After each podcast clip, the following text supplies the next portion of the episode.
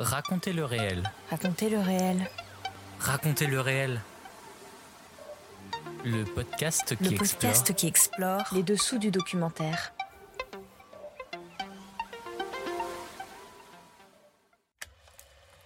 Bonjour, je suis Clément et je vous emmène dans mon univers professionnel qui est aussi ma passion. Épisode 6, le documentaire audio.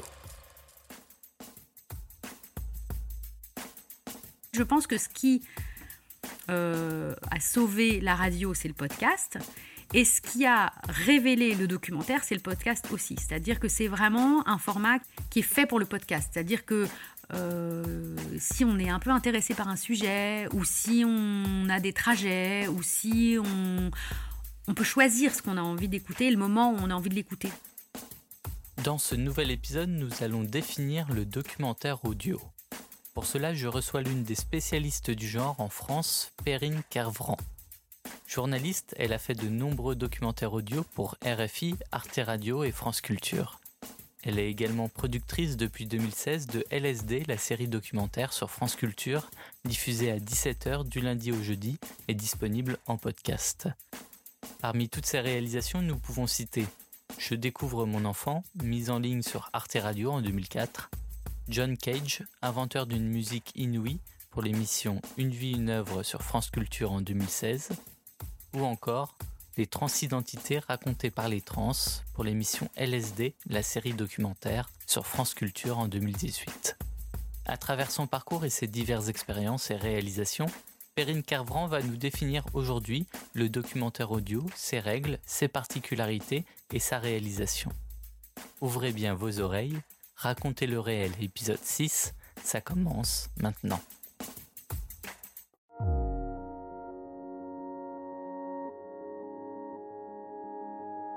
C'est quand même assez difficile de travailler avec le réel parce qu'il n'est pas très saisissable. Et c'est vrai que quand on rentre dans sa chambre d'hôtel comme ça et qu'on on- on met ses bobines sur la table de, de chevet, Explorer. Et comme nous, on a des films qui sont d'un certain coût, certains, même d'un énorme coût, c'est pas pour le goût de la dépense, parce que c'est s'endetter. Et j'aime pas m'endetter, mais j'y suis bien obligé, parce que je veux surprendre, parce que je veux être dans la, la- la folle aventure de la vie de, de ce- de ces animaux. Raconter. Moi, j'ai tendance à valoriser les gens que je filme, des gens de la rue, des, des- des tout le monde. Et je les valorise en les écoutant, en montant leurs propos. Les gens deviennent des héros, des héros de leur village, de leur endroit. On met les gens en valeur, on a envie que les gens qui vont au cinéma les rencontrent. Défendre. Moi, je voulais faire un film activiste. Donc, c'était un film qui était là pour, euh, pour amener de la connaissance, ou, enfin, pour avoir un peu plus, amener l'écologie au cœur des consciences. Transmettre. Ce qui m'intéresse davantage, si vous voulez, c'est la réaction des gens eux-mêmes. C'est la réaction des gens eux-mêmes. Pourquoi? Eh bien, c'est que euh, les cinéastes, les cinéastes qui viennent faire des films dans ces pays, ne se rendent pas compte qu'il ex- peut exister un dialogue absolument extraordinaire entre les gens qu'ils étudient ou qu'ils filment et eux-mêmes. Et que ce dialogue vient justement de ce moyen miraculeux qu'est le film. Le documentaire se dévoile Dans raconter le réel. dans Raconter le réel.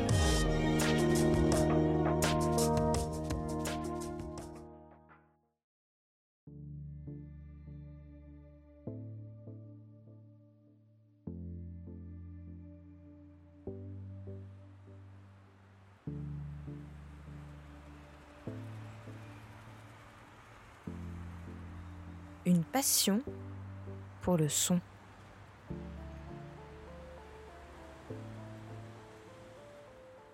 Perrine Carvran, d'où vient cette passion pour le son? Alors, bon, bah, je pense que je vais répondre comme pas mal de gens. Euh, ça vient de la radio qu'on écoute à la maison. Donc, euh, c'est à la fois quelque chose de collectif qu'on écoute en famille.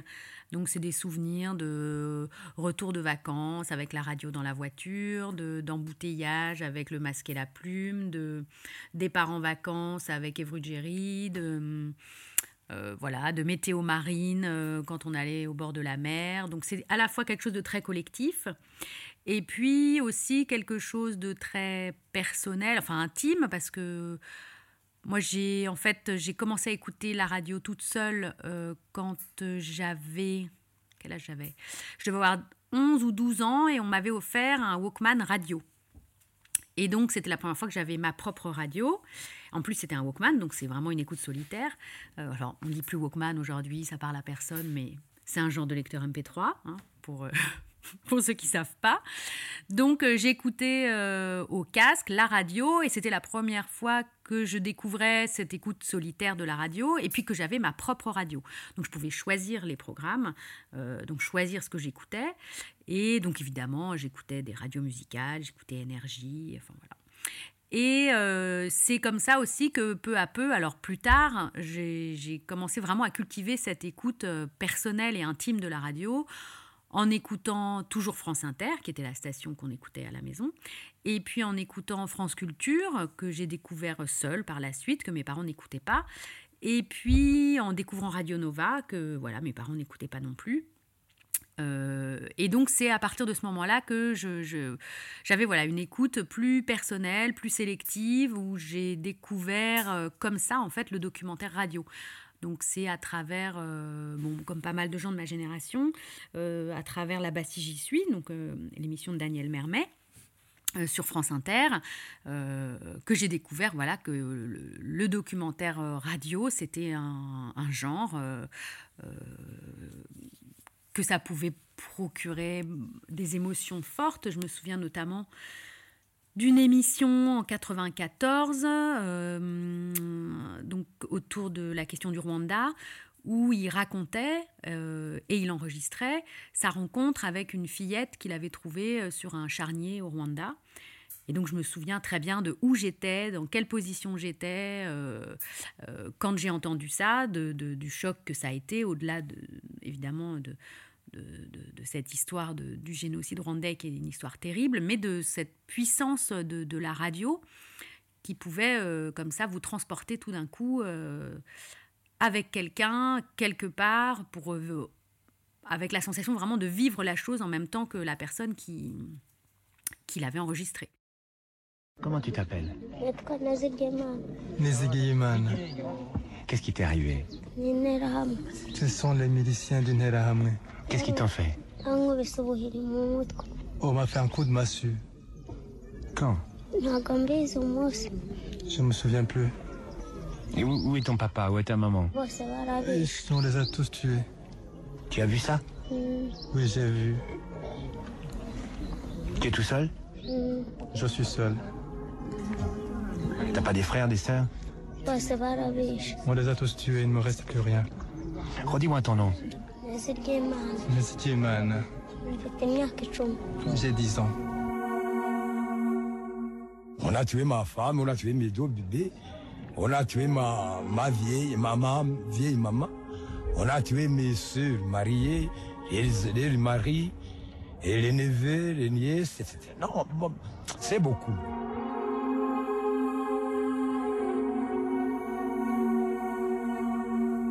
Ils ont brûlé notre maison.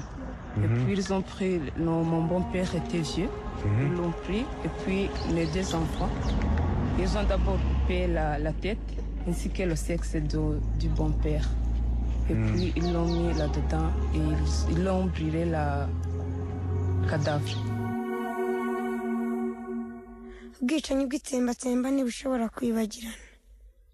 Le génocide, c'est un crime qui ne vieillit pas.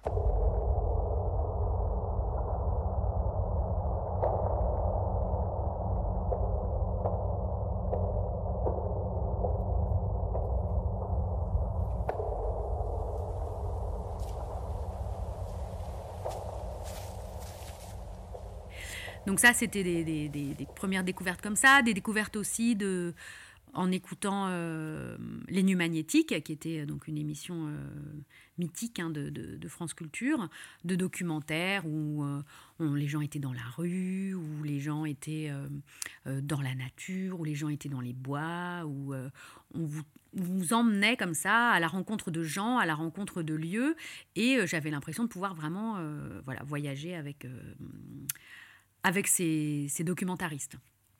Et puis euh, ensuite, j'ai compris aussi la portée euh, Enfin, j'ai compris. En tout cas, j'ai appris à apprécier aussi le, dans le documentaire radio tout ce que ça pouvait m'apprendre euh, d'univers que je ne connaissais pas. Donc, au-delà du plaisir d'être déplacé et de se retrouver euh, quelque part avec quelqu'un, c'était vraiment la, comprendre les choses, quoi. Qu'on m'explique des choses que je, ne, que je ne savais pas, qu'on me fasse découvrir des mondes que je ne connaissais pas. Et, euh, et c'était une porte d'entrée pour comprendre les choses, quoi. Et quel a été donc votre premier documentaire audio et en quelle année l'avez-vous réalisé? Alors, en quelle année? Alors, je crois que c'était en 98 ou 99, ça devait être dans ces années-là. Et alors, je sais plus. Ce qui est drôle, c'est que je sais plus lequel j'ai fait en premier. Je sais qu'il y en a un. En fait, ce qui s'est passé, c'est que donc moi, je voulais travailler à la radio, c'était mon truc. J'avais fait un DESS euh, euh, à Paris 8, à Saint-Denis. Euh, DESS, je sais pas comment ça s'appelle maintenant, genre master, je sais pas quoi. Et et à travers ce DESS, il y avait deux intervenants qui étaient venus euh, nous parler, donc à la fac à Saint-Denis. Non, il y en avait un, voilà, il y avait Laura Adler qui était venue nous parler euh, pendant ce DESS, une, journée, une matinée. Elle était venue nous raconter son travail à la radio. Donc moi, alors là, Laura Adler, j'étais complètement fascinée, donc j'étais, j'étais folle. Donc à la fin, je suis allée la voir, je lui ai dit, voilà, je, je voudrais travailler à la radio, je voudrais travailler à France Culture, je, euh, je voudrais travailler avec vous, je voudrais faire un stage, voilà. Et elle m'avait dit, bah, passez me voir elle travaillait chez Grasset à l'époque, aux éditions Grasset. Et elle sort son agenda, elle me dit bah, Passez me voir tel jour euh, aux éditions Grasset. Donc moi j'avais noté ça sur mon agenda. J'y étais le jour dit. Elle avait évidemment oublié complètement ce rendez-vous. Donc c'était une catastrophe. Euh, donc euh, moi j'étais complètement décomposée. Et puis, donc elle a dû sentir que j'étais complètement déstabilisée, perdue, désespérée au fond du trou, que je savais absolument pas comment réagir. Et elle devait aller à RFI ce jour-là. En fait, je l'attendais, moi, en bas dans le hall. J'attendais désespérément euh, que quelqu'un euh, voilà, fasse attention à moi. Et en fait, elle, est descendue. Et donc, je lui ai dit, je crois qu'on a rendez-vous. Elle me dit, ah non, non, j'ai aucun rendez-vous. Voilà. Donc, ça a commencé hyper mal. Et moi, j'étais complètement décomposée. Et je pense que ça a dû un peu la, le... Elle a dû se dire, oh là là, la pauvre. Euh, et du coup, elle m'a, elle m'a dit bon, bah, écoutez, là, j'ai un rendez-vous à RFI. Venez avec moi dans la voiture. Vous allez m'expliquer pourquoi vous êtes là. Et donc, elle m'a embarqué dans sa voiture et on est parti donc du 5e arrondissement jusqu'au fond du 16e dans sa voiture. Moi, j'étais euh, dans un état second, donc euh, à côté de Laura Adler, dans sa voiture, en train d'aller à la radio avec elle. Je me disais, bon, bah là, je crois que ça y est, euh, tout peut s'arrêter. J'étais très heureuse et donc elle m'a amenée. En fait, c'était très marrant, très sympa en discutant avec elle. Arrivée à la radio, elle m'a dit Bon, bah, de toute manière, j'ai besoin de quelqu'un pour m'aider. Là, je vais démarrer une émission à RFI. Si vous voulez, vous avez qu'à faire le stage comme ça, avec moi, comme ça. Et puis voilà. Et puis voilà, donc j'ai commencé euh, comme ça mon stage à, la radio, donc dans l'émission culturelle de Laura Adler. Et donc tout ça pour parler de ce premier documentaire en même temps. Et j'avais pu rencontrer à Saint-Denis, parce qu'il donnait des cours aussi à Saint-Denis à ce moment-là, Emmanuel Laurentin. Donc j'avais bu un café avec lui euh, dans, une petite camionnette euh, qui distribuait du café à la fac de Saint-Denis. Et lui aussi, il m'avait dit, mais moi, je veux bien vous prendre en stage, je vais faire un, truc sur euh, la guerre du Vietnam, je vais faire une émission d'été, vous avez qu'à venir, euh, vous, ferez un stage d'observation. Et donc, en fait, j'avais commencé mes deux stages un petit peu en parallèle, donc euh, celui d'été avec Emmanuel Laurentin, et puis celui de la rentrée avec Laura Adler à RFI. Et puis avec Emmanuel, en fait, c'était devenu très vite un stage beaucoup plus que d'observation, parce qu'en fait, il parlait pas anglais. Et donc, dans son documentaire, euh, il avait interviewé plein d'Américains. Moi, il se trouvait que je parlais anglais couramment. Et donc, en fait, j'étais hyper utile. Donc, c'était super. Euh, voilà. Euh, donc, j'ai découvert le documentaire. En fait, mon premier contact concret avec le documentaire radio, c'était donc avec Emmanuel Laurentin qui préparait une série de 10 heures documentaires sur la guerre du Vietnam. Et donc, il était allé au Vietnam et aux États-Unis pour enregistrer. Et moi, je suis arrivée, ils avaient déjà tout enregistré. Donc, il y avait ces montagnes de bandes. C'était encore des bandes à l'époque. Donc, il y avait ils avaient mis les bandes dans un caddie qui trimballait comme ça dans la cellule de montage. Donc, il y avait toutes ces montagnes de bandes dans un caddie avec euh, écrit Général McNamara dessus, avec des noms pas possibles. Moi, j'étais au septième ciel, encore une fois. Et donc, j'ai passé euh, deux mois avec eux en cellule de montage, donc avec Marie-France Thivault, qui était la réalisatrice à l'époque à les regarder travailler, euh, monter, écouter, couper au ciseau, euh, coller avec, euh, avec les petits collants bleus qui étaient distribués Radio France à l'époque, les ciseaux de coiffeur qu'il fallait démagnétiser régulièrement, voilà. Et donc c'était vraiment génial. Et on s'est hyper bien entendu avec Emmanuel Laurentin.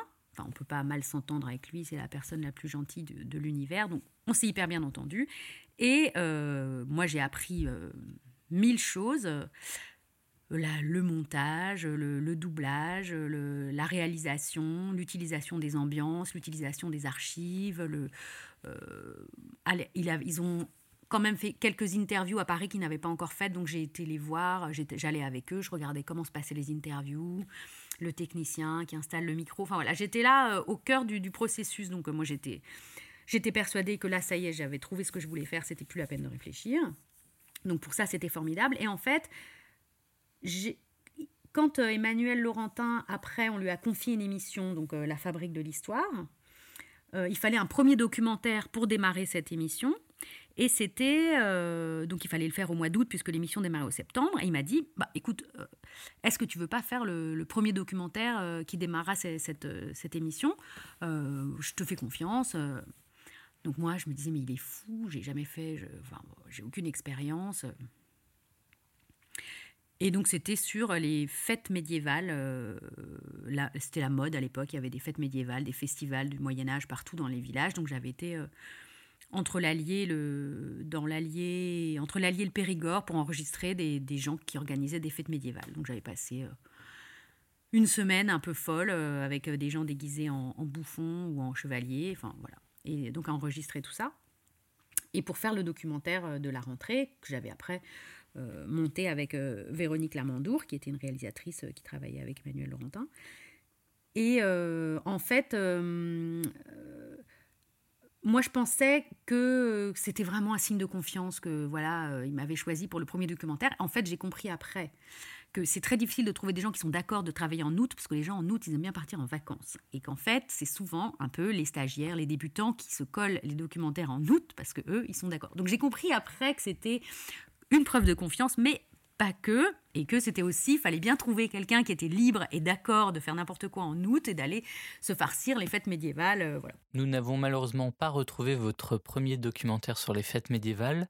Nous écoutons à la place un extrait d'une autre de vos créations pour l'émission La Fabrique de l'Histoire sur France Culture, produite par Emmanuel Laurentin, itinéraire d'enfants cachés, dans le cycle Vivre en clandestinité qui a été diffusé le 25 décembre 2012. Il y avait d'autres enfants juifs mais on faisait comme si on ne se connaissait pas. Tu as oublié que tu es juive. Tu n'es plus juive à partir de cette minute. Mon, père, il a dit tu connais personne. Et on comprenait, hein. À l'âge 10 ans, 11 ans, on comprenait. Hein. On sentait, disons, une peur qui nous surveillait par derrière. Alors, il fallait qu'on fasse attention à chaque instant de notre vie. Elle nous a dit bon, ben maintenant, on va changer vos noms. Et de Goldstein, c'est devenu Gonin. Il est vrai qu'on se disait au revoir sans penser que ça sera pour des années.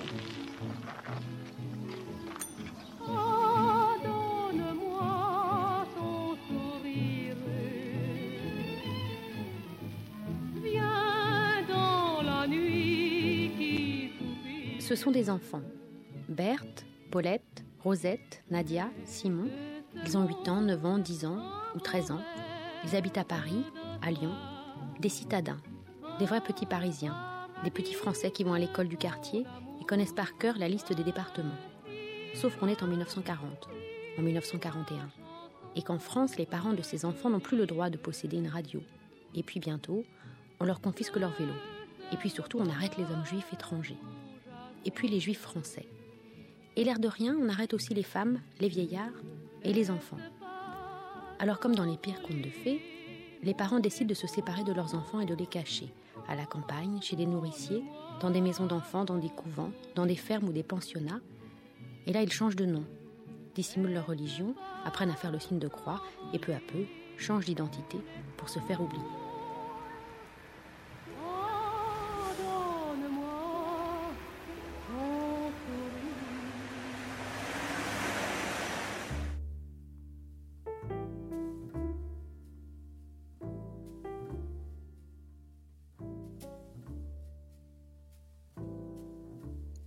documentaire audio,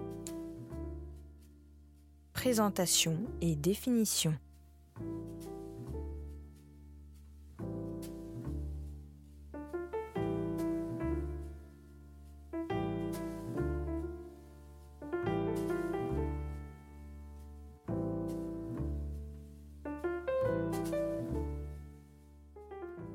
Perrine Carvran, comment définiriez-vous le documentaire audio?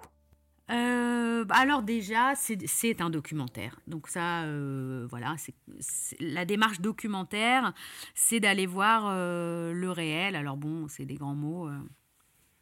mais en gros, c'est d'aller voir comment ça se passe ailleurs.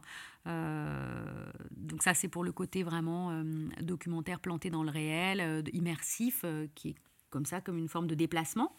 Euh, où on fait vivre par procuration à l'auditeur ou euh, euh, au spectateur quand c'est un documentaire télévision ou cinéma, ou au lecteur quand c'est un, documentaire en, bande dessinée ou en ou un article de, ça peut être des, articles. Je me souviens d'articles dans la revue 21 pour moi c'est des documentaires quoi. Donc voilà et c'est aussi euh, une manière d'expliquer les choses euh, et de les mettre en scène pour les expliquer avec un point de vue. Donc moi je trouve que finalement, pour moi il n'y a pas une différence euh,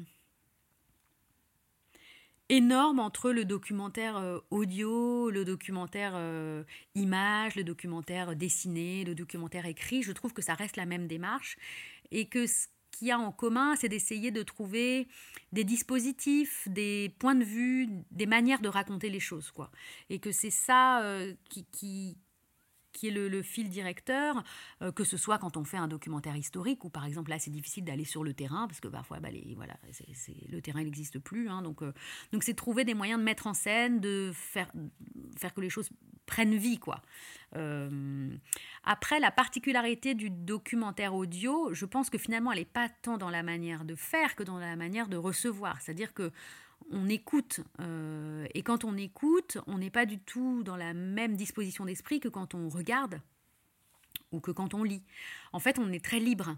Euh, quand on écoute, alors c'est des banalités, hein, tout ça, ça a été dit mille fois, mais, euh, c'est vrai que, quand on écoute un documentaire, on peut faire autre chose en même temps. On peut faire à manger, on peut s'habiller, on peut se laver, on peut se raser, on peut tricoter, on peut voilà. Donc on a les mains libres, euh, on a les yeux libres, euh, on peut l'écouter en fermant les yeux, on décide de l'endroit où on peut. Alors maintenant, de plus en plus, on peut aussi regarder un documentaire avec les téléphones portables. On peut regarder maintenant des documentaires euh, où on veut, quand on veut, mais c'est pas pareil de regarder un documentaire sur un tout petit écran, voilà.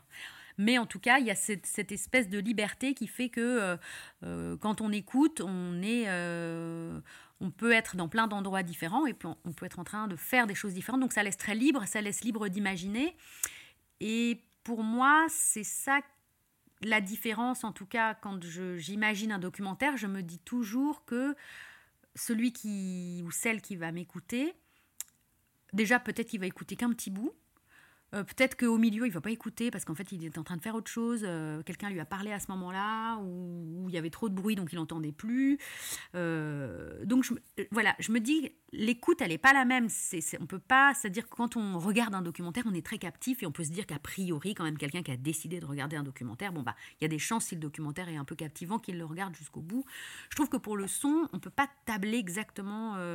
En tout cas, quand c'est pas une, pas quand c'est une écoute en podcast, qui est maintenant une écoute de plus en plus euh, euh, répandu, donc qui change encore la donne. Mais en tout cas, euh, quand moi j'ai démarré la radio et, il y a encore quelques années, on écoutait la radio à la radio, donc au moment où ça passait.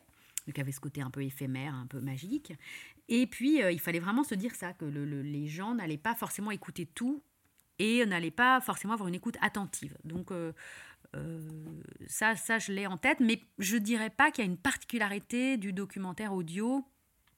Euh, ça laisse plus libre, on, se fait ses propres images, euh, on imagine les visages, on imagine les lieux. c'est, on est plus libre aussi quand on le fait parce que il n'y a pas les mêmes contraintes qu'à la télévision, on est plus libre pour le montage. Il y a une forme de légèreté quoi dans, le, dans le documentaire audio. Euh, et puis c'est vrai qu'un documentaire image euh, de Talking Heads, enfin voilà, quand c'est juste des, gens en buste qui parlent, on peut tout à fait l'imaginer en image, euh, parce qu'on a les visages des gens, parce qu'on peut les regarder. En, audio, faudrait imaginer un petit truc en plus, quoi. Parce que si on a juste des gens assis chez eux et la parole qui s'enchaîne les uns derrière les autres, en termes documentaires, voilà, il y a la magie de la voix, évidemment, qui est toujours quelque chose de, merveilleux, mais il euh, faudrait imaginer un petit quelque chose, quoi, pour, euh, pour donner du relief, pour donner de la vie, pour donner une petite profondeur, une petite couche de sens en plus, quelque chose, voilà. Donc ça, ça nécessite, je trouve, de penser à des dispositifs, quoi. Comment se passe la, réalisation de l'un de vos documentaires, par exemple, de l'idée à la diffusion? Alors bah, ça dépend parce que ça dépend comment l'idée est venue. Est-ce que c'est une commande euh, par exemple à la fabrique avec Emmanuel Laurentin, soit c'est lui qui me disait ah, bah tiens tu voudrais pas faire un documentaire là-dessus, soit c'est moi qui lui disais ah bah tiens j'y ferais bien quelque chose là-dessus, soit je me disais oh là là j'en peux plus j'ai envie d'être dehors là faudrait que je trouve un sujet qui me permette d'aller en forêt. Tiens si on faisait quelque chose sur le permis de chasser comme ça on pourrait aller euh, voilà. Donc il y a mille manières d'avoir une idée. Après une fois qu'on a l'idée euh, moi, ce que j'essaye toujours de trouver, c'est bon, ok, je vais raconter cette histoire-là. Donc, si c'est quelque chose qui se passe aujourd'hui, qui est très vivant, bon, bah, déjà, je sais que je vais avoir des séquences d'immersion euh, et que ça, il y aura une, vie, quelque chose de, une, confrontation avec le réel qui sera forcément efficace et intéressante. Après, ça peut être des sujets, euh, voilà, je me souviens d'un sujet que j'avais fait sur les conseillers historiques au cinéma, où on se dit, bon, bah là, en gros, je vais aller interviewer des réalisateurs, bon, euh, et des historiens qui ont été conseillers historiques. Là, dans les parmi les réalisateurs que je veux rencontrer, il n'y en a pas qui sont en tournage. Et s'ils sont en tournage, c'est pas sur des films historiques. Bon, je peux mettre des extraits de films, mais quand même, qu'est-ce que je pourrais faire pour donner un peu de chair, pour faire rêver un peu l'auditeur Et, et c'est là que c'est marrant, quoi, quand on essaye de trouver un petit dispositif, un petit... Donc j'avais été euh, essayer des, hum, des costumes dans le, l'entrepôt de l'AFP, qui n'existe plus aujourd'hui, qui gardait tous les costumes pour les séries télé et les émissions. Et donc, il y avait des... C'était rangé par époque. Il y avait un rayon... Euh, voilà, euh, il y avait, enfin, par époque et par genre, donc il y avait un rayon martien, un rayon Moyen Âge, un rayon 17e euh, siècle, 18e siècle, 19e siècle, il y avait un rayon avec des armures et tout ça machin.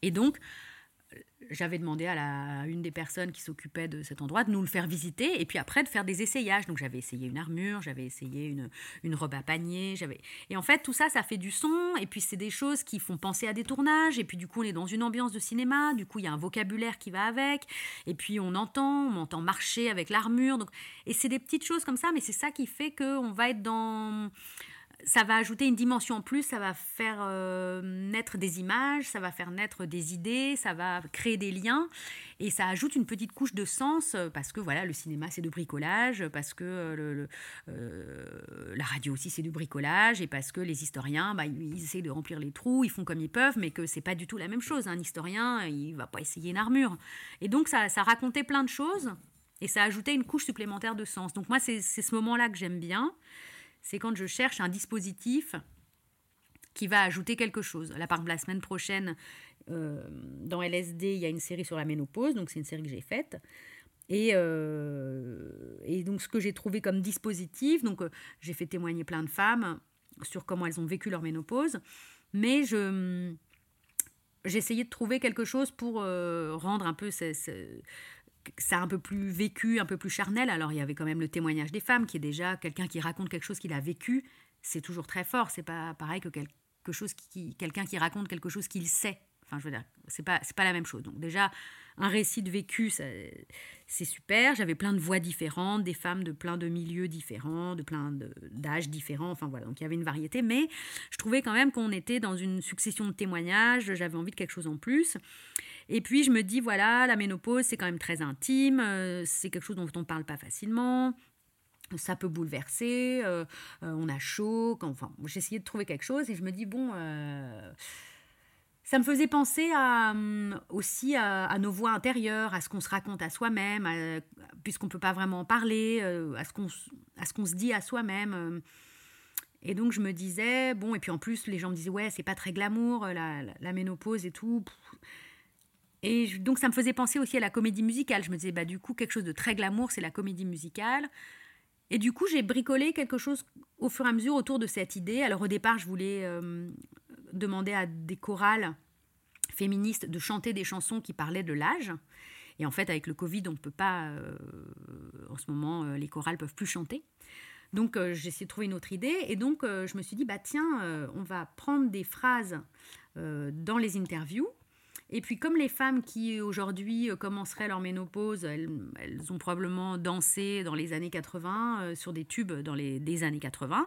Donc chanter ces, ces, phrases extraites des interviews sur des airs de tubes des années 80. Et donc demander à ces, à ces, à ces jeunes femmes qui, qui, étaient dans les chorales que je voulais au départ rencontrer, de m'envoyer des petits WhatsApp où elles chanteraient comme ça ces petites phrases sur les airs de, de tubes des années 80.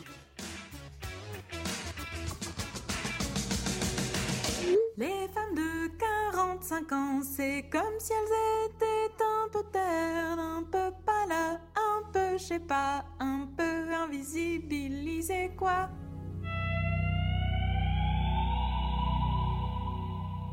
On n'y croit pas tant qu'on l'a pas éprouvé soi-même, mais le jour où on prend conscience que les regards, euh, alors selon qu'on est attiré par des hommes ou des femmes, peu importe, mais que les regards des autres sujets de désir ne se pose plus sur vous et glisse en quelque sorte à la surface de votre apparence, c'est une expérience qui ne peut pas laisser indifférent. Camille Froide-Vaumétrie, philosophe. Je me suis rendu compte que euh, les hommes qui continuaient de me regarder, c'était des hommes qui avaient soit mon âge et plus, en dessous plus du tout.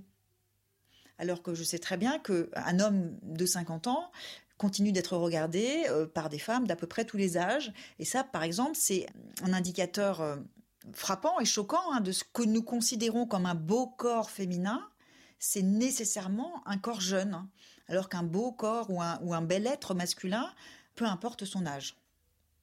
J'ai bien senti qu'après 48 ans environ, je me reconnaissais nulle part. Sonia, de la chorale des Hot Bodies. J'ai l'impression de ne, de ne pas exister socialement, publiquement, médiatiquement, et de jamais se retrouver ni dans les films, ni dans les séries, la culture télévisuelle, la pop culture, la musique, de jamais se retrouver nulle part, sauf dans des rôles de grand-mère, éventuellement dans le cinéma, à la télévision, ça me choque. Ça me choque en sachant qu'une femme majeure sur deux a plus de 50 ans aujourd'hui, donc on est très nombreuses, et on passe sous silence totalement notre existence.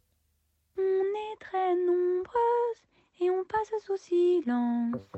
On est très nombreuses.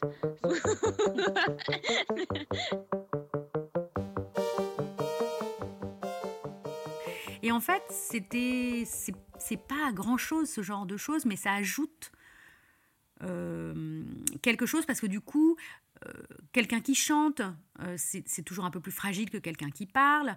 Euh, ça, ça veut dire quand on chante tout seul, il y a le côté un peu on parle tout seul. et puis ces voix de jeunes femmes, bon bah c'était une manière de rappeler que ces femmes ménopausées, elles ont été jeunes aussi. et puis il y avait ce côté aussi de, de, de la chanson, c'est une part d'intimité. Enfin, et en fait, ça ajoutait vraiment quelque chose, une couche de sens encore.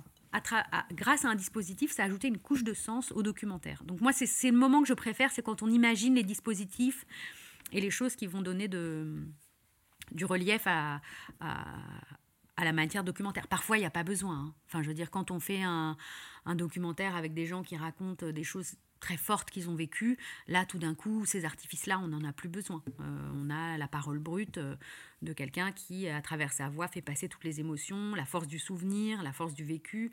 Donc, c'est pas du tout quelque chose à systématiser, mais pareil, quand on est complètement en immersion, en situation, c'est des choses qui peuvent être superflues parce que euh, là, par contre, la, semaine dernière, on avait une série sur le surf.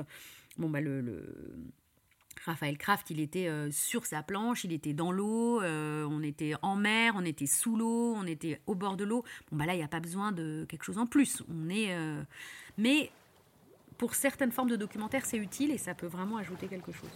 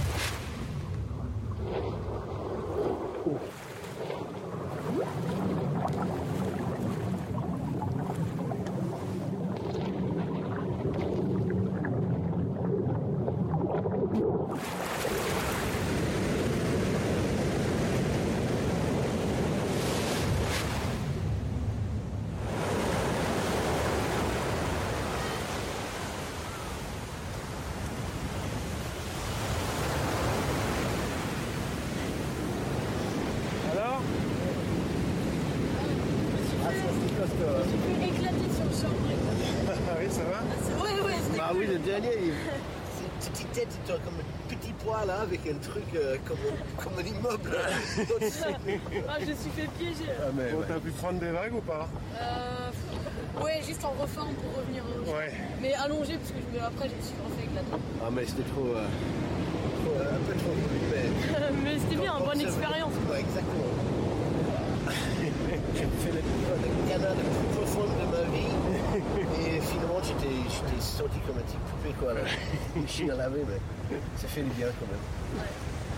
Donc t'aimes bien aller à l'eau quand les vagues sont énormes et, le, et tu prends pas de vagues malgré tout? Euh, bah, c'est une bonne expérience quand même, parce que ça permet d'aller dans, dans du gros surf et de voir un peu comment ça se passe. Et après, du coup, quand tu vas dans du surf normal, ça te paraît tout petit, quoi, par rapport à ça. Et même si j'ai pas pris de vagues, euh, bah, c'était une bonne expérience et euh, c'est cool, quoi. T'as pas eu peur? Un petit Si. peu quand même, ouais. Et ça fait partie, c'est le compromis quoi. 50% j'avais peur et je ramais comme un fou pour passer la barre. Et 50% bah c'était cool. Qu'est-ce qui, fait- qu'est-ce qui fait peur? Euh, de se prendre la vague de série euh, bah, dessus en fait. Parce que c'est imposant d'être allongé sur la planche et de voir un mur de 2m50 qui va s'éclater sur toi. Et surtout qu'après il y a du courant en dessous qui peut t'emmener vers le fond parfois. Et, euh, j'aime bien. T'as quel âge? On va dire, euh, on va dire 14. Non, t'as 13 ans et demi. Oui, non mais dans un mois 14 quoi, donc euh, on arrondit. Pour les mauvaises langues, qui dirait que le documentaire audio n'est finalement qu'une captation du discours et de la parole? Vous venez de le montrer, il y a, il y a plein de sons autour qui viennent agrémenter le documentaire, mais est-ce que il y a encore d'autres exemples Est-ce que le documentaire audio, ça peut vraiment être autre chose que, que de la parole? Ah bah oui, hein, euh, y a, hum, alors ça c'est vrai que c'est dans plutôt dans les émissions qui sont un petit peu dites de création radiophonique, comme l'expérience ou comme euh, pouvait, euh, comme les ACR. euh, où effectivement on peut complètement se passer de, de, de- la parole. On peut avoir des documentaires qui sont faits de, sons, qui sont faits de- presque comme des compositions musicales. Euh, Aline Penito, qui est une documentariste qui travaille pour LSD, qui travaille pour France Culture, qui, est aussi compositrice, qui est navigatrice, enfin voilà, elle, elle, euh, ses documentaires, c'est plus, on est plus dans l'ordre de... Parfois, c'est presque plus une composition musicale qu'un qu'un documentaire. Donc elle joue avec les sons de la nature, avec, euh, avec les sons en général. euh. Donc non, il n'y a pas du tout un documentaire euh, audio peut tout à fait se passer de parole. Après, c'est vrai que enfin, la radio, l'audio, la force de la parole, c'est aussi dommage de son privé. C'est-à-dire qu'il y a une magie et puis quelque chose qui marche, quoi. Enfin,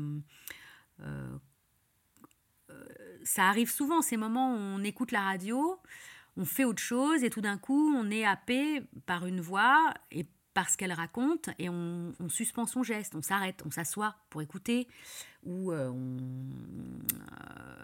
on, euh, descend pas de la voiture alors qu'on est arrivé parce qu'on écoute. Bon, ça c'est ça c'est que c'est que la radio, ça. Enfin, je veux dire. euh, c'est parce que tout d'un coup, on a quelqu'un qui vous parle à l'oreille et qui vous raconte quelque chose de très intime et de très bouleversant. Et, et ça, euh, on se- enfin, euh, ça, c'est que l'audio, quoi. La voix, ça dit énormément de choses. Et quand on est dans, dans un témoignage, euh, ça peut être vraiment euh, des choses qu'on n'oublie pas, quoi. Donc, oui, le documentaire, ça peut être autre chose que des voix. Mais la force de la voix en documentaire, c'est quand même quelque chose, quoi, en documentaire audio, quoi.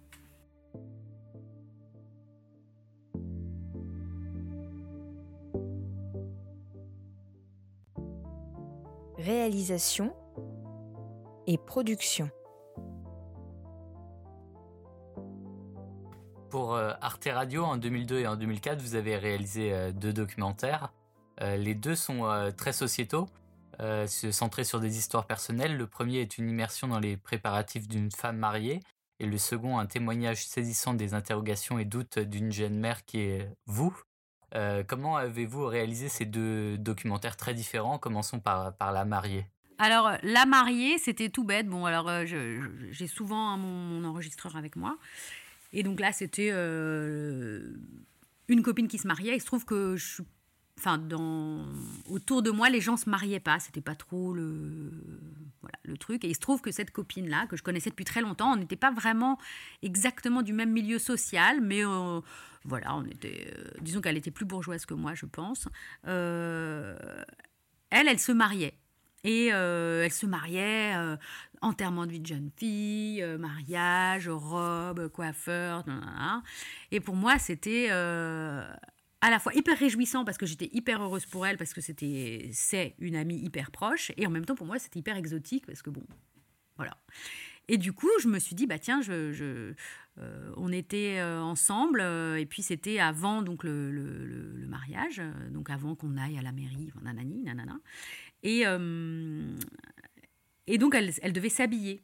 Et je me suis dit, tiens, en fait, c'est c'est un moment. c'est- voilà, c'est pas un moment qu'on vit 50 fois dans sa vie, c'est un moment fort et tout ça. Et il se trouvait que ses copines étaient là, toutes. Et je me suis dit, bah, tiens, je vais enregistrer.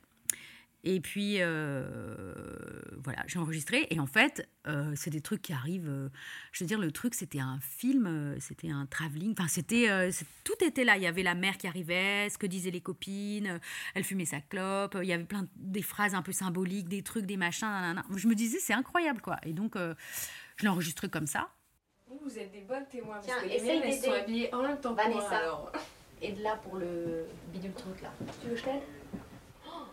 C'est très sexy.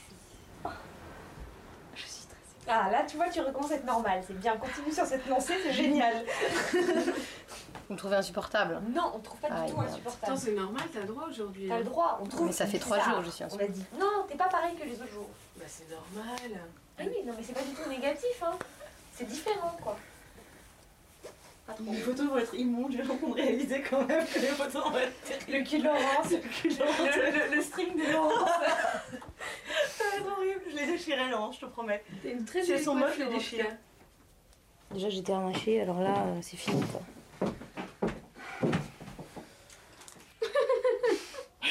C'est quoi tous ces petits trucs Le truc bleu, le truc euh, ancien. ancien, le, Le truc truc prêté et la, jarte- la Et le jarretière. truc neuf. Ah, ça y est, je viens de comprendre comment- Maman Normalement, il y a ça dans les robes de mariée.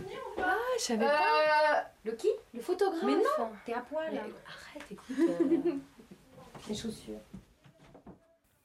Et puis, euh, en rentrant chez moi, je l'ai réécouté et je me suis dit quand même, euh, c'est vraiment marrant, quoi, parce que ça dit plein de choses. euh, ça dit des choses sociales, ça dit des choses sentimentales, euh, ça dit des choses sur euh, les moments importants, les moments juste avant, ça dit des choses sur les rapports mère-fille, ça dit des choses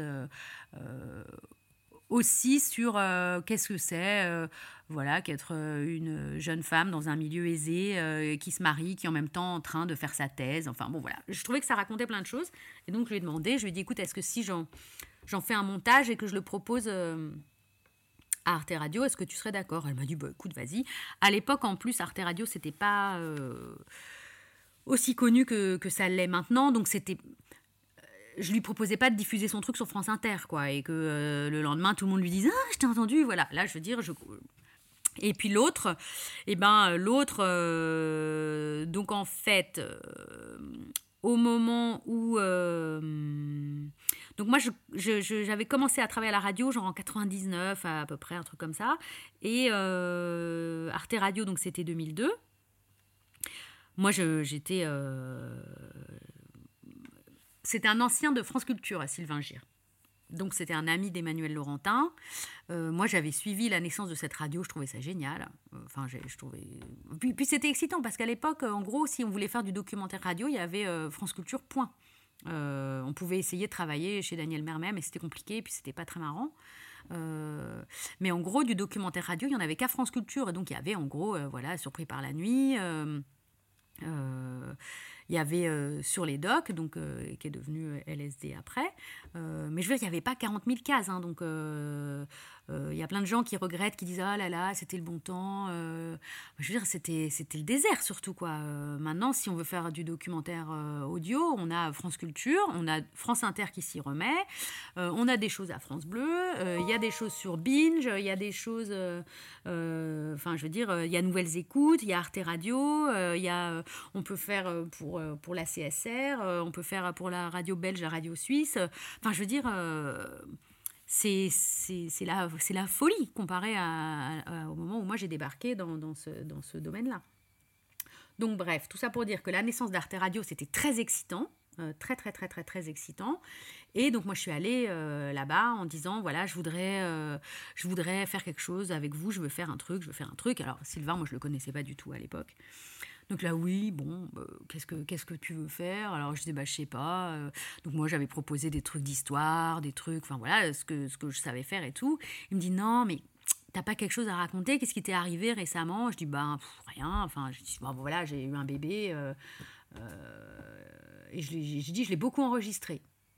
Il me dit ah ouais t'as enregistré donc c'était 2004 Euh, moi mon, bébé il avait deux ans déjà enfin 18 mois un peu plus un peu moins enfin bref et euh, je dis oui oui j'ai beaucoup enregistré et euh, puis du coup on discute alors comment comment c'est la maternité tout ça? Lui les enfants il, a toujours voulu des enfants et tout donc c'était un sujet qui l'intéressait beaucoup de de parler de la- du fait d'être parent, de la parentalité.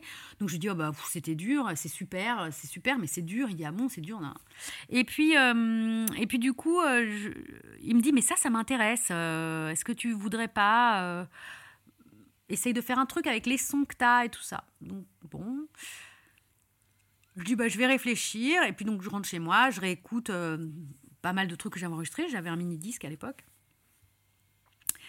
Et puis je me dis, ah, quand même, euh, il y, a- des choses, quoi. Et puis j'avais envie de raconter des trucs, en fait, parce que en, vérité, j'avais trouvé que, évidemment, que c'était formidable et que j'avais voulu un enfant et que j'avais un enfant et que c'était génial et que tout s'était merveilleusement passé, j'avais eu du bol, voilà, c'était formidable. Mais euh, je, je- trouvais que c'était vachement dur et que ça, on n'était pas très au courant, en fait, quoi. Que c'était aussi difficile, qu'on dormait plus, que on était angoissé. Alors peut-être pas tout le monde, mais je me disais, il y a quand même, je dois pas être la seule euh, à trouver ça compliqué, quoi. Et, euh, et je me suis dit que ça, en fait, j'avais envie de le raconter, quoi. Et ce qui était super, c'était que comme euh, Arte Radio, ça démarrait, il n'y avait pas de format, de, de, de- Tout était ouvert. Donc on pouvait raconter... Enfin, c'était évidemment Sylvain qui écoutait, après qui décidait oui ça va, non ça va pas. Mais ce que je veux dire, c'était que tout était ouvert, on pouvait tout essayer. Donc euh, on pouvait essayer euh, de faire un truc qu'avec du son, on pouvait essayer de, de, de, de, de- parler euh, comme d'habitude avec un, un ton impersonnel ou essayer de dire de quelque chose de personnel. On pouvait faire des choses d'une heure, mais on pouvait aussi imaginer des choses plus courtes. Donc tout était ouvert. Et, et puis, je pense aussi que de la même manière, enfin, le fait que c'était pas encore très connu, euh, du coup, ça me, ça me désinhibait aussi. C'est-à-dire que je me disais pas, bon, bah là, si je mets les tripes sur la table, euh, pareil, je vais pas avoir euh, la moitié de la radio qui va me dire le lendemain, bah dis donc, je savais pas que ça n'allait pas à ce point-là. Enfin, voilà. Et du coup, c'était très désinhibant et hyper exaltant. Et puis, la manière de travailler, pour moi, c'était très exotique parce que donc à Radio France, euh, on, on- on fonctionne par binôme avec le réalisateur ou la réalisatrice. Nous, on est producteur ou productrice. Et donc le montage se fait euh, à deux dans une salle de montage. C'est le réalisateur qui tient la souris, qui, est devant l'ordinateur. Nous, on prend des notes, on donne des indications. Euh, et puis ensuite, on, on- on va au mixage, etc. La prise de son, on la fait avec un technicien. Là, Arte Radio, on va enregistrer tout seul. Ensuite, on fait le montage tout seul. Et puis, on fait un premier bout à bout. Et ensuite, on fait écouter ce bout à bout à Sylvain. Et là, on retravaille jusqu'à ce qu'on soit content. Et ensuite, on mixe avec un, avec un technicien réalisateur de, de- d'Arte Radio. Et donc, c'était la première fois que je faisais du montage moi-même. Moi, j'ai adoré ça. Enfin, euh, j'étais trop contente. Euh, Voilà, euh, parce qu'à RFI, on faisait le montage soi-même aussi. Et c'est vrai que ça me manquait de plus pouvoir le faire à France Culture. à RFI, je montais au ciseau, je montais moi-même, je faisais mes collants, c'était super. Et on faisait les pré-montages et ensuite on donnait le, bob, enfin le, son euh, au réalisateur. Et, et à France Culture, on touchait plus, quoi. Donc, euh, j'avais une petite frustration. Donc là, j'étais trop contente. euh, Puis, du coup, je pouvais apprendre le montage numérique. Pour moi, c'était vachement bien parce que c'était l'occasion. Et donc, je me retrouvais toute seule euh, devant l'ordinateur à faire des coupes, des coupes, des coupes et à travailler toute seule, à être juge, euh, seule juge de ce que je faisais. Pour moi, c'était très exotique, très exaltant. Puis je réécoutais ces sons de la vie quotidienne et du coup, je suis arrivée assez vite à cette idée qu'il fallait faire entendre le plus possible de sons et puis faire une voix off Et, euh, et on en a parlé avec Sylvain et on s'est dit qu'en fait, à la première personne, ce serait, ce serait pas mal. Et en fait, je me suis retrouvée par hasard à faire le premier son à la première personne euh, d'Arte Radio, et après qui allait être euh, voilà, la forme euh, reine d'Arte Radio. Mais du coup, on, voilà, on a bricolé ça dans, dans, un coin de studio avec, avec Sylvain Gire. Et puis, je faisais mes premières tentatives. Je m'enregistrais toute seule. Je lui faisais écouter. Il disait, Ah, c'est un peu sinistre là quand même. Euh, alors, on faisait un peu autrement. euh, et, euh, et je pense qu'aussi, ça m'a un peu. C'était un peu une forme de. Alors, thérapie, ça a fait un peu grand mot, mais. En tout cas, ça m'a vraiment aidé à ce moment-là. Où moi, j'essayais justement de, de- de- de- d'articuler ce- cette position maternelle, de, faire le tri entre ce qui était chouette et ce qui était compliqué, pourquoi c'était compliqué, qu'est-ce que ça avait à voir avec moi, qu'est-ce que ça avait à voir avec la maternité, qu'est-ce que ça avait à voir avec le monde dans lequel je vivais, et, et qu'est-ce que je pouvais faire de tout ça. Et en fait, de faire cette série, euh, ça m'a beaucoup aidé et en plus ça m'a aidé à rire de tout ça parce que, euh, enfin je sais pas si vous l'avez écouté, mais en tout cas il y a plein d'épisodes où euh, c'est drôle aussi quoi. En fait c'est drôle parce que nous on est ridicules en tant que parents débutants, on se prend la tête, on a des, des, des- des états d'âme, est-ce qu'il faut la laisser pleurer, pas la laisser pleurer, voilà. Euh, y a des, je me souviens de l'épisode où on était à la neige, euh, qui était assez drôle aussi. Voilà, je me, je me souviens aussi du coup de, de pouvoir dédramatiser, de, apporter de la légèreté à ce que je vivais à travers ce- ces montages-là, et puis d'essayer des choses. Je sais qu'on a fait un épisode où c'était, il n'y avait pas de voix off, on a fait que du son. C'était une journée, une journée entière. Euh, Enfin voilà, en tout cas c'était une expérience hyper exaltante, euh, hyper créative et qui m'a porté comme ça pendant un an. et c'était super. Montre-moi comment tu fais. C'est joli. Encore?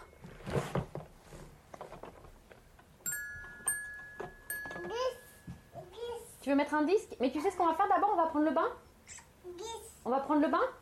Noémie. On mettra tout à l'heure un disque, mon bébé. On mettra un disque après le bain. Mais là, on va prendre le.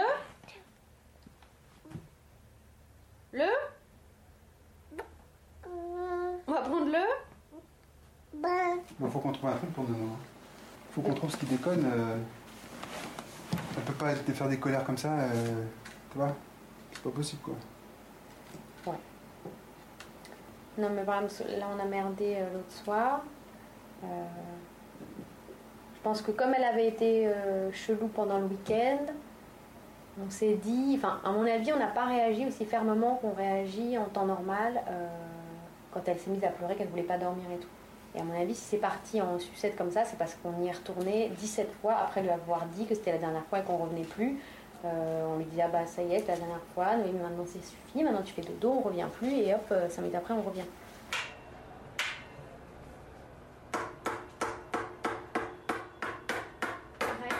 De faire la folle. Attends, merci.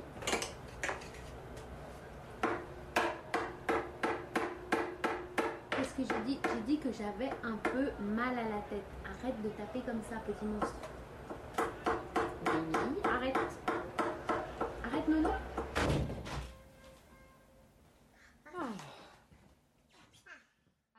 En plus de votre métier de journaliste documentariste, vous êtes depuis 2016 la productrice de LSD, la série documentaire.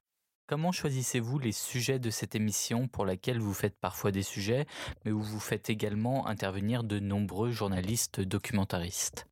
Alors euh, en fait, moi, c'est ça que je trouvais intéressant, c'était que euh, je trouvais que comme on proposait euh, de creuser un thème en quatre épisodes, et que du coup, du lundi au jeudi, les gens allaient vraiment se plonger dans, quelque chose de façon assez profonde, on- ça nous permettait,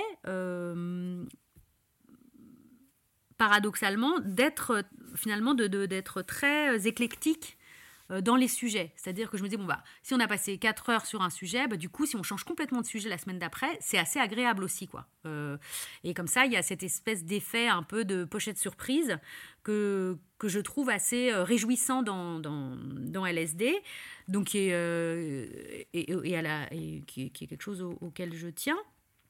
Euh, donc, ce qu'on essaye de faire euh, autant que possible, c'est d'avoir des sujets euh, de société, donc où on est vraiment de plein pied euh, quelque part en immersion, embarqué dans un voilà, on est vraiment dans le réel. Et puis aussi des sujets de connaissance, on a, appelé ça comme ça. Donc on peut faire je sais pas une semaine sur Pompéi, une semaine sur les philosophes emprisonnés, une semaine sur les livres cultes, donc de, de- de- des choses plus voilà plus intellectuelles, plus euh, savoir connaissance. Euh, et c'est principalement entre ces deux euh, extrêmes-là qu'on voilà, qu'on fait circuler le... que, autour de ces deux extrêmes-là que, les sujets se- se dessinent, quoi. Et donc après pour le choix, en fait on se dit c'est un peu aussi c'est l'air du temps, c'est euh, on se dit ah bah tiens de, quoi on aurait envie de parler? Alors il y a un double fonctionnement. À la fois il y a des gens qui hum, proposent, on a des bureaux de lecture dans l'année où donc on a des lectures collectives des projets qu'on nous qu'on nous soumet et qu'on voilà et collectivement on les lit et collectivement on en parle et collectivement on se décide. Donc ça c'est un moment assez réjouissant. Euh, parce que voilà, on, débat des projets ensemble.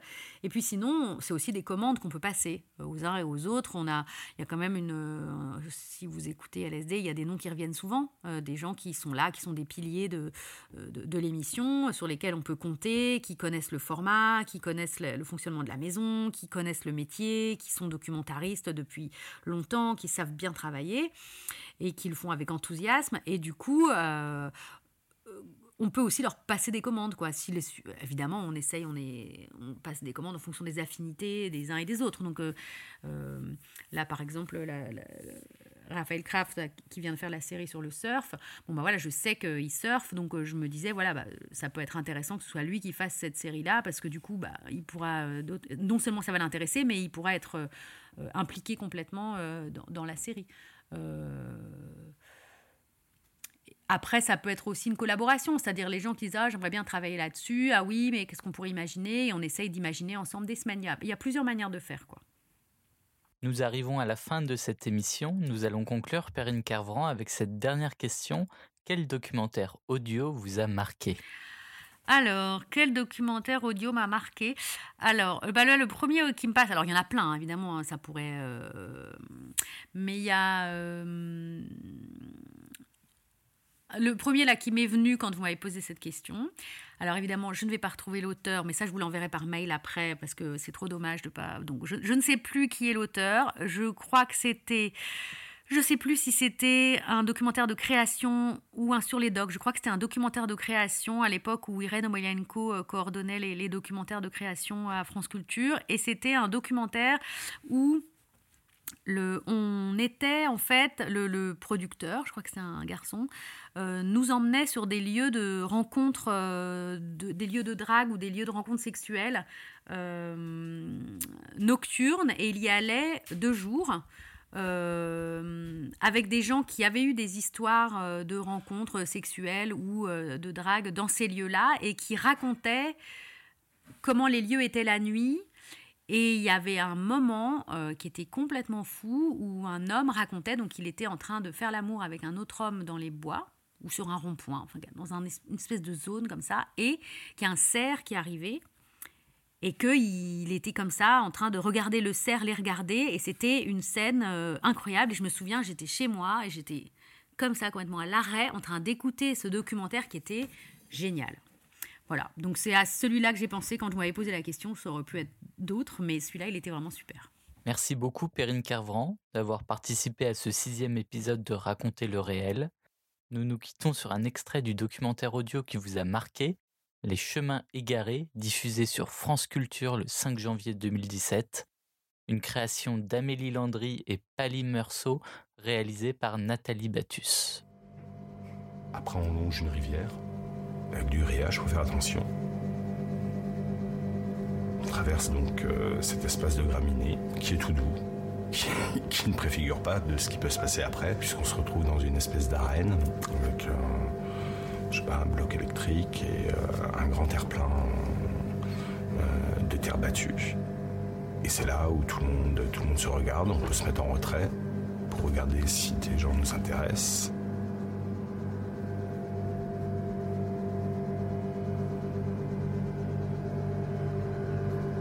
Qui sont chassés et d'autres qui sont plutôt chasseurs. Le passif, tu le repères, tu le repères? Tu le repères tout de suite et tu vois la, personne qui est plus active. La personne qui est vraiment très passif.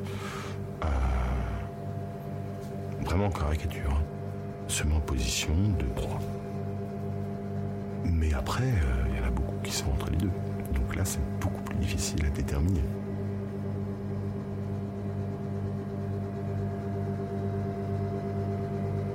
Je choisis une silhouette. C'est une silhouette. Et après, c'est uniquement quand on s'est approché, ça peut prendre 5-10 minutes, qu'on voit vraiment le visage de la personne. Et donc là, euh, tu définis toi-même tes caractères qui font que tu vas choisir cette personne-là. Tu préfères les grands, les petits, euh, plus ou moins trapus, euh, voilà, plutôt masculin ou pas dans sa démarche. La taille par rapport à la tienne ou pas, chacun ses critères. Pour moi, c'est vraiment la chasse.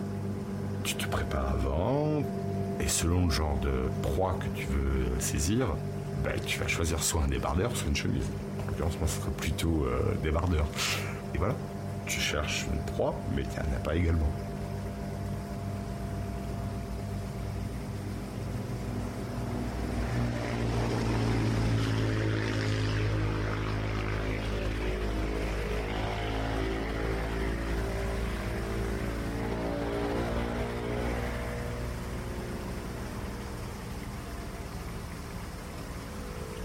Moi, j'ai un souvenir de m'être retrouvé dans une forêt avec un garçon. On était en train de faire l'amour et tout d'un coup, euh, il y a une biche qui est arrivée très près de nous. Et je pense que la biche était très surprise parce que c'était dans, les Yvelines aussi, donc euh, c'est quand même, il y a une forte population, il y a des routes, et donc la, biche, euh, elle doit être habituée à voir des gens, mais des gens qui marchent. Et là, elle voyait deux hommes qui, qui, ne faisaient plus qu'un. Et euh, elle était très étonnée. Elle était là à nous regarder et ça, donnait une force. Et ça, donc, ça ne peut pas exister dans un bar. Vous n'avez pas une biche qui arrive euh, euh, ou, dans votre chambre, si vous faites l'amour avec quelqu'un, que vous avez même ramené dans la rue, vous trouvez quelqu'un dans la rue, vous le ramenez chez vous, il n'y aura pas une biche ou un sanglier qui va arriver au pied du lit. Et c'est. Alors ça peut paraître anecdotique comme ça, mais c'est très fort en même temps. Ou voir un vol d'oiseaux, voir c'est un inconnu avec plein de surprises possibles. Quoi.